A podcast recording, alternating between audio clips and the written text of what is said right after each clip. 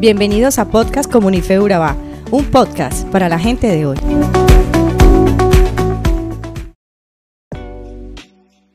Hoy nos centraremos en los pasajes bíblicos de Mateo capítulo 13 versículos 31 al 32 y Lucas capítulo 13 versículos del 18 al 19, donde comprenderemos un poco acerca de la parábola del grano de mostaza. Mateo capítulo 13 versículos 31 al 32 dice, otra parábola les refirió diciendo, El reino de los cielos es semejante al grano de mostaza, que un hombre tomó y sembró en su campo, el cual a la verdad es la más pequeña de todas las semillas, pero cuando ha crecido es la mayor de las hortalizas y se hace árbol, de tal manera que vienen las aves del cielo y hacen nidos en sus ramas. Los árboles son hermosas imágenes de la capacidad de Dios para tomar lo que consideramos débil o insignificante, una semilla, y hacer de él una creación magnífica y dadora de vida. Mateo 12 revela cómo los árboles pueden verse como imágenes del mismo reino de su creador. Es tan notable que Dios quiera comenzar su reino de manera casi imperceptible, para transformarlo luego en una creación hermosa y dadora de vida, gracias a su fiel cuidado. Por otra parte, Lucas capítulo 13, versículos del 18 al 19 nos dice lo siguiente. Y dijo, ¿a qué es semejante el reino de Dios y con qué lo compararé? Es semejante al grano de mostaza que un hombre tomó y sembró en su huerto, y creció y se hizo árbol grande, y las aves del cielo hicieron nidos en sus ramas. Jesús toma como símbolo el grano de mostaza para que aquellos que lo oían comprendieran a qué es semejante el reino de Dios. Jesús se preguntaba, ¿a qué es semejante el reino de Dios y con qué lo compararé? Él traía el reino de Dios y quería que todos los que lo oyeran comprendieran cómo era el reino que venía a manifestarles. Él necesitaba compararlo con cosas tan cotidianas, con cosas que ellos pudieran comprender y estuvieran relacionados diariamente. Así que Jesús toma el grano de mostaza.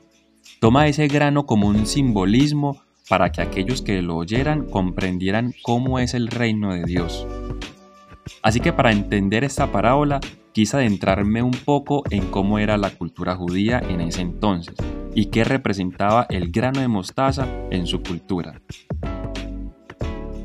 La semilla de mostaza era algo muy común para la, para la comunidad hebrea había cuatro tipos de semillas de mostaza en aquel entonces, pero a la que se refiere Jesús es a la mostaza negra. Esa semilla era tan pequeña que apenas su diámetro era de un milímetro, pero tenía una cualidad muy grande, muy sorprendente, y es que al ser tan pequeña podría parecer insignificante, pero cuando esa pequeñísima semilla de mostaza germinaba, lo cual hacía con rapidez, se convertía en árboles tan grandes que alcanzaban a medir hasta 3 a 4 metros de altura. Imaginemos lo pequeña que es esa semilla y en lo grande que llegaba a representar.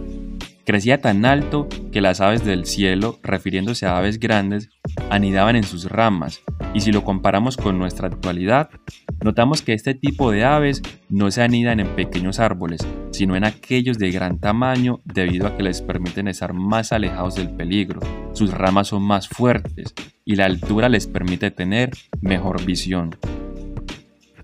Entonces, era costumbre de los hebreos sembrar esas semillas en sus huertos, debido a que la mostaza que se cultivaba era picante y el pueblo de Israel lo usaba como especias.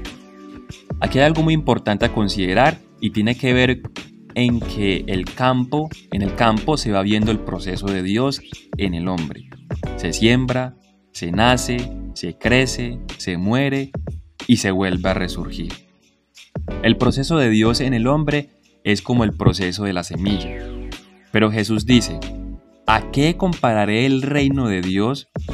¿A qué lo haré semejante para que ustedes comprendan cómo es el reino de Dios? Si te pones en la tarea de estudiar el proceso biológico de la semilla de mostaza, te darás cuenta de que su proceso es un milagro. Porque es capaz de resistir en el frío invernal deshidratándose. Se deshidrata la semilla, es decir, reduce su contenido de agua en sus células y esto ocurre a niveles imperceptibles para nuestra visión. No somos capaces de ver ese milagro que ocurre en esa semilla tan diminuta que apenas alcanza un milímetro de diámetro. No alcanzamos a ver a simple vista ese proceso de deshidratación que hace que su célula disminuya en el agua.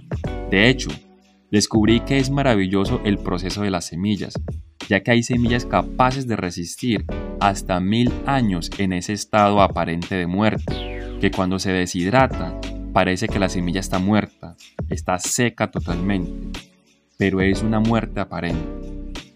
Entonces, la semilla más pequeña, que es la de mostaza, una mostaza engrandecida, es decir, de lo más pequeño y lo más simple resurge el reino de Dios.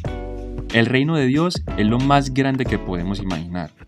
Cuando pensamos en el reino de Dios, no pensamos en algo pequeño, no pensamos en algo simple, pensamos en algo maravilloso, algo grande. Pero el Señor lo compara a una insignificante semilla de mostaza de apenas un milímetro de diámetro. Qué maravilloso, ¿cierto? El reino de Dios pasa el mismo proceso que la semilla de mostaza, que resulta que a veces nos vemos o nos sentimos tan pequeños, pero sin embargo, Dios tiene un plan, Dios tiene un propósito. Él quiere que creamos en su propósito. Él quiere que pongamos la mirada no en lo pequeño que nos vemos ahora, sino en lo grande que podemos ser si permitimos que el reino de Dios crezca en nuestra vida. Tenemos que regar esa semilla, tenemos que alimentarla con la palabra de Dios, con la oración, con la búsqueda constante para que el Espíritu Santo nos haga crecer hasta que el reino de Dios se convierta en la prioridad de nuestra vida. Como lo fue, por ejemplo, para Pedro, para el apóstol Pablo. Nota que cuando Jesús llamó a Pablo, él era un simple pescador, un pescador más del mar de Galilea. Solo imagínate cuántos errores cometió, cuántas equivocaciones.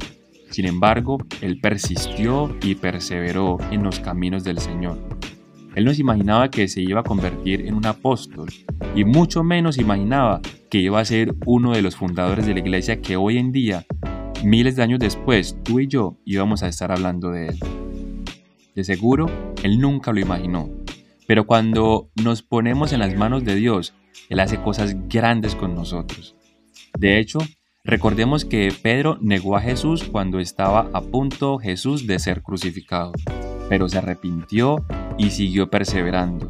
Pidió perdón a Jesús. Y Pedro cada vez que se caía se levantaba y Dios lo convirtió de ser una persona impulsiva, de ser una persona que cometía miles de errores, lo convirtió en un gran apóstol. De la misma manera, Dios quiere hacerlo contigo y conmigo. Tenemos que seguir adelante, no importa cuántas veces nos caemos, no importa cuántos errores cometemos o cuán pequeños nos sintamos. Dios está trabajando en nuestras vidas y Él va a hacer que esa fe crezca, él va a hacer que esa planta que nosotros somos crezcamos y nos convirtamos en una planta muy grande. Tal vez hoy Dios no esté en tu primer lugar en la vida, pero si sigues creyendo, creciendo, perseverando y buscándolo, Él te va a levantar una y otra vez. Él te hará las fuerzas para levantarte en cada tropiezo y para hacer de ti esa planta fuerte, maravillosa y radiante que Él quiere que seas.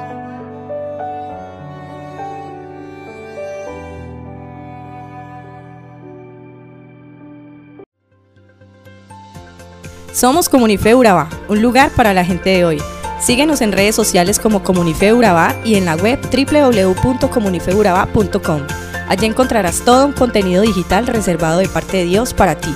Nuestras reuniones miércoles 7 y 30 pm toda una experiencia de oración y domingos 9 y 30 am destacamos la importancia de Dios en nuestra vida al compartir en familia. Te esperamos.